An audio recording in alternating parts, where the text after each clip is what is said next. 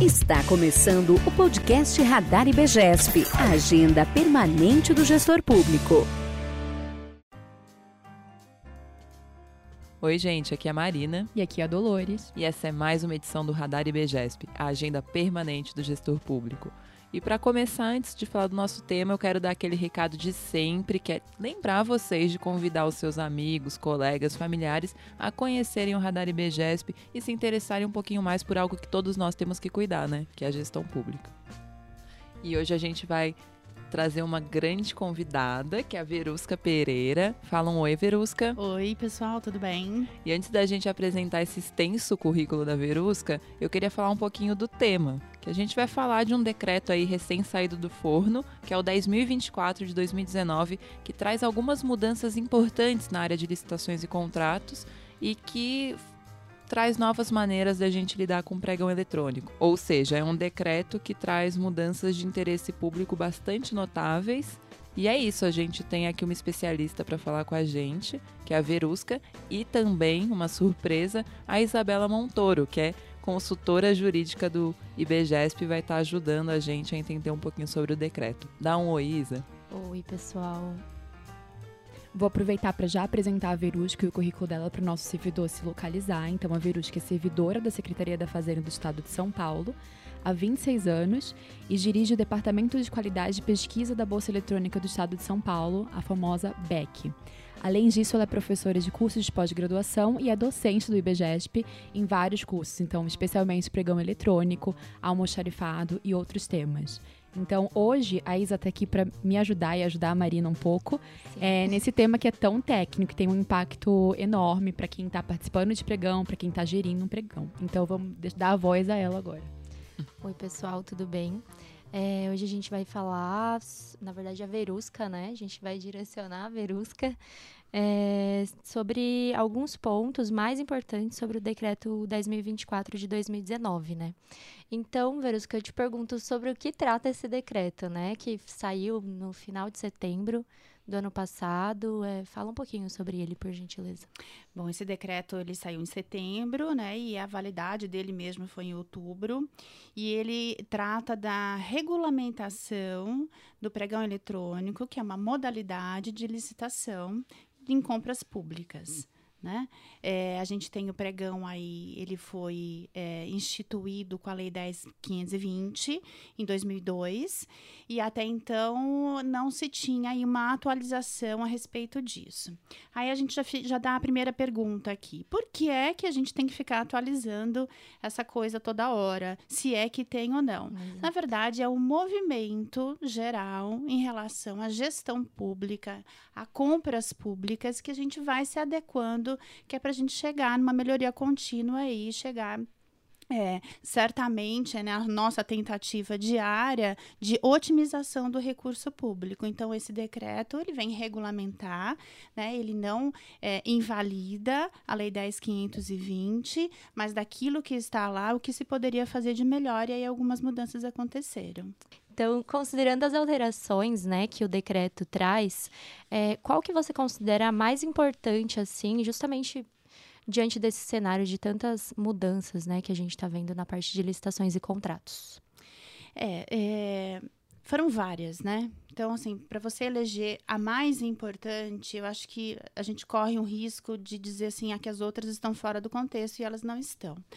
Então, assim, é, coisas importantes é, desse novo pregão eletrônico. É, uma das coisas mais importantes que eu achei mesmo foi a questão de você de ser colocado, ser escrito ali a questão do novo princípio, né, que é o princípio das licitações sustentáveis. É, também a gente tem é, duas formas diferentes de que a gente pode fazer o pregão eletrônico agora, que é o, é o aberto e fechado e só o aberto. É, isso dá flexibilidade é, para o pregoeiro ou para o gestor é, encontrar uma nova forma, otimizar esse recurso. É uma outra coisa muito bacana também que é a questão de você ter que fazer um plano de capacitação para as pessoas envolvidas, para os técnicos envolvidos. Porque o que, eu, eu vou fazer um parênteses aqui, o que acontece bastante na administração pública, já estou já há um tempo, já consigo é, verificar isso, e sentir isso na pele, as pessoas são colocadas ao trabalho sem ser preparadas para isso. E eu costumo dizer que o gestor público se forma no mínimo em dois anos.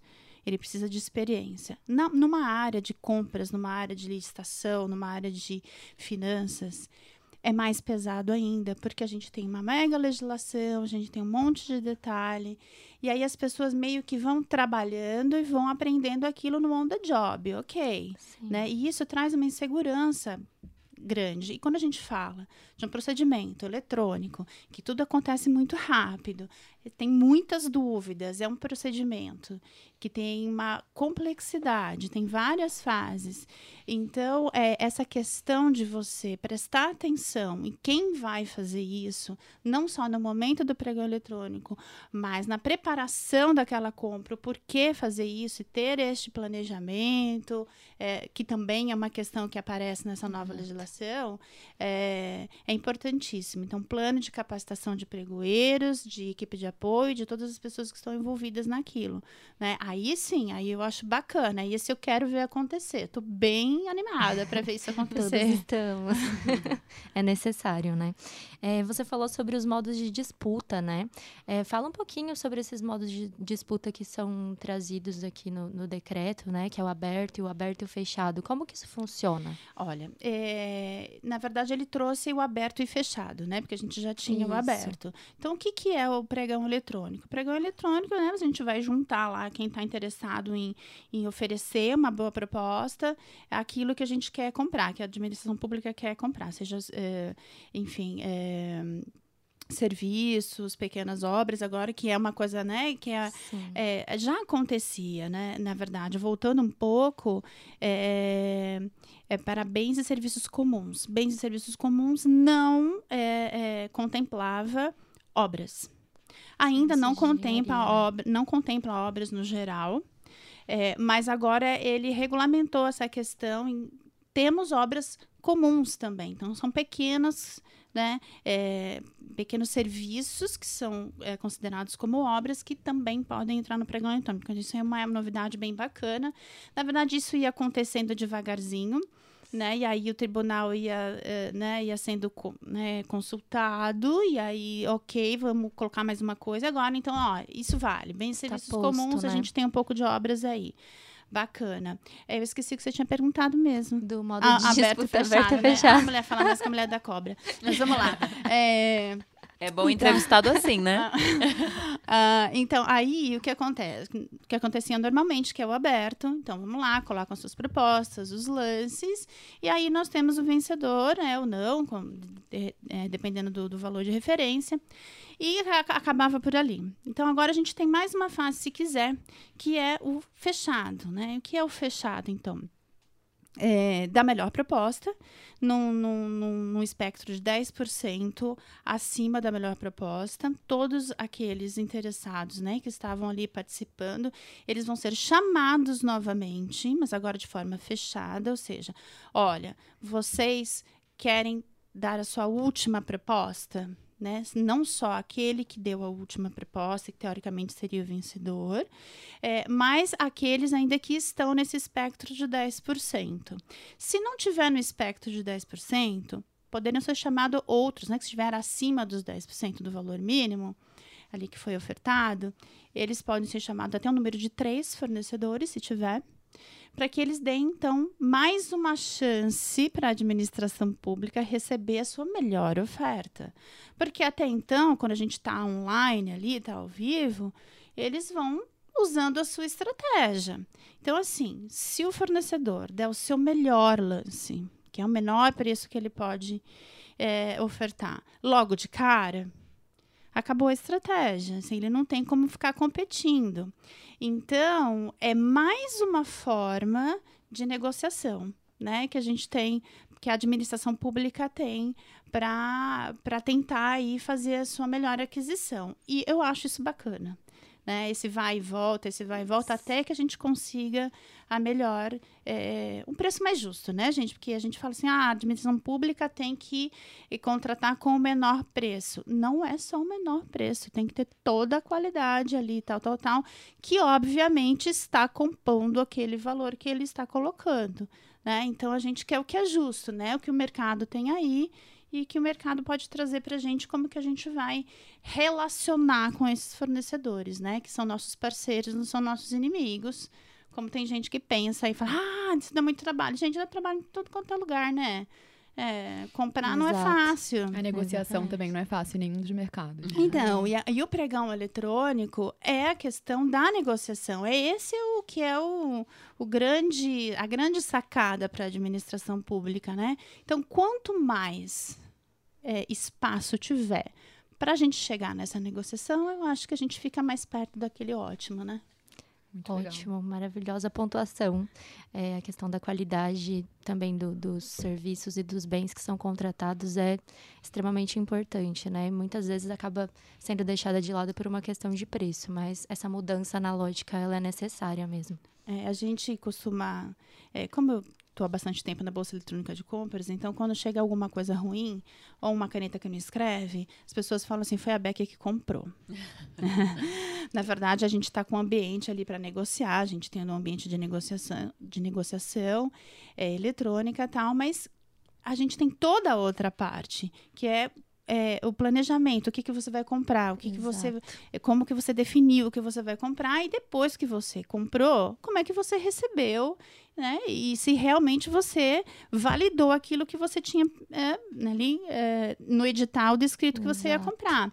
Então, quer dizer, não é só você ter a ferramenta de negociação, isso aí é um pedacinho da, de compras públicas. A gente tem todo um antes e todo um depois, que também tem que estar no contexto. Então, eu acho assim, que essas modificações, elas trouxeram mais é, flexibilidade para a gente continuar fazendo o que vem depois e também receber o que vem antes, né? A parte do planejamento. Falando em negociação, Verusca, é, eu vi que você faz parte do Departamento de Qualidade e Pesquisa, né, da, da BEC, e esse decreto, ele tem uma previsão, talvez, da extinção do tempo randômico, né, que é, um- é tão temido, assim, por quem participa de licitação. Eu mesma integrei a equipe de licitação de uma empresa privada, e, assim, era um, um momento de muito nervosismo, né? Então, me fala um pouquinho sobre como esse decreto está tratando a questão do, do- Não tem mais tempo randômico? Como É. que vai ser? É, é uma outra estratégia, né? Então, é, você tem 10 minutos para dar os lances ah, e a cada... é, ele vai ficar aberto se houver lance dentro dos últimos dois minutos. Então, é assim, você deu um lance, faltou dois minutos, um minuto para terminar, vai prorrogar para dois minutos. Então, aí a regra fica clara para todo mundo, né? Ah, eu, o que eu vejo é que o fornecedor já se prepara para o seu melhor, pro seu melhor preço ali, né? É, as pessoas realmente é, é cruel, né? Não sei se ah, em um minuto, em dois minutos, ou três minutos, ou dez minutos. E aí é cruel tanto para o fornecedor quanto para a administração pública, porque poderíamos ter tido a chance de um preço melhor se a gente tivesse ali. Então eu acho que eh, na minha cabeça ele fica um pouquinho mais eh, é, tranquilo. É, quando você conhece as regras direitinho, você pode se programar para aquilo. Sim, eu Então, eu acho que a estratégia fica um pouquinho mais aí programável, né? Para a gente utilizar. É, então, não, não terá mais isso. Bacana. Eu achei, eu achei bacana. Eu- quem for contra, escreve Eu- aí, fala aí alguma coisa. Eu a gente começa a debater, porque assim, é da minha visão, né? Sim, Eu, eu sim. sei muito pouco disso É, tudo eu aí. acho que por, por- ambos os lados, né? Eu acho que eu estando no, no setor de, de licitação de uma empresa, para mim era muito difícil participar de um randômico, porque de fato podia acabar a qualquer momento. E por outro lado, tinha as licitações pela BEC que eram muito mais tranquilas, né? Que é por desistência, essa questão da prorrogação e tudo mais. Então, era muito mais agradável e acho que para a administração também é muito melhor, porque ela consegue realmente obter ofertas melhores, propostas mais vantajosas, né? Sem estresse, né? Sem Exatamente. mais estresse, porque já é um Exatamente. estresse, né? Um ambiente, uh, né? Que fica todo mundo antenado, né? Então, quanto mais tranquilo, eu costumo dizer, quanto mais tranquilo o ambiente, melhor resultado você vai ter. Verusca, para finalizar, é, você falou sobre a questão do planejamento, que é muito importante para uma licitação, né, para um processo licitatório. Esse antes, durante e depois é, é essencial para uma boa contratação.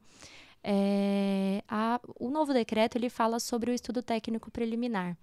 É, que você tem a dizer sobre isso? Explica um pouquinho para a gente. É, o estudo técnico preliminar, ele, ele tem é, muitas informações, né, que vão basear e vão justificar a necessidade daquela aquisição, daquela compra.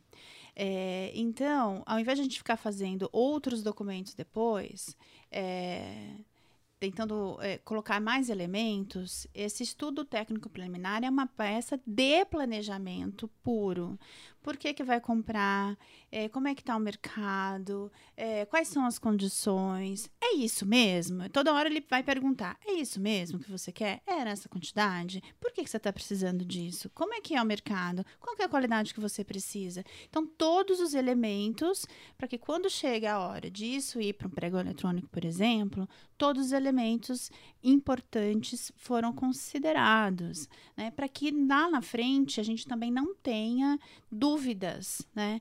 Sempre tem, né? Porque assim, uma contratação, a gente costuma dizer que é um pregão eletrônico, é cada pregão eletrônico é uma história diferente, né? Embora as regras sejam as mesmas, mas a gente está contratando coisas diferentes a cada vez e tem a sua peculiaridade. Então eu vejo o estudo técnico preliminar, é, o documento de que você pensou naquilo que você quer, realmente qual a necessidade, colocou todas as suas características em relação àquela contratação para te dar a segurança para uma boa negociação. E para depois da negociação, né, é você possa então fazer a contratação de forma tranquila, como a gente espera que seja e às vezes não é, né?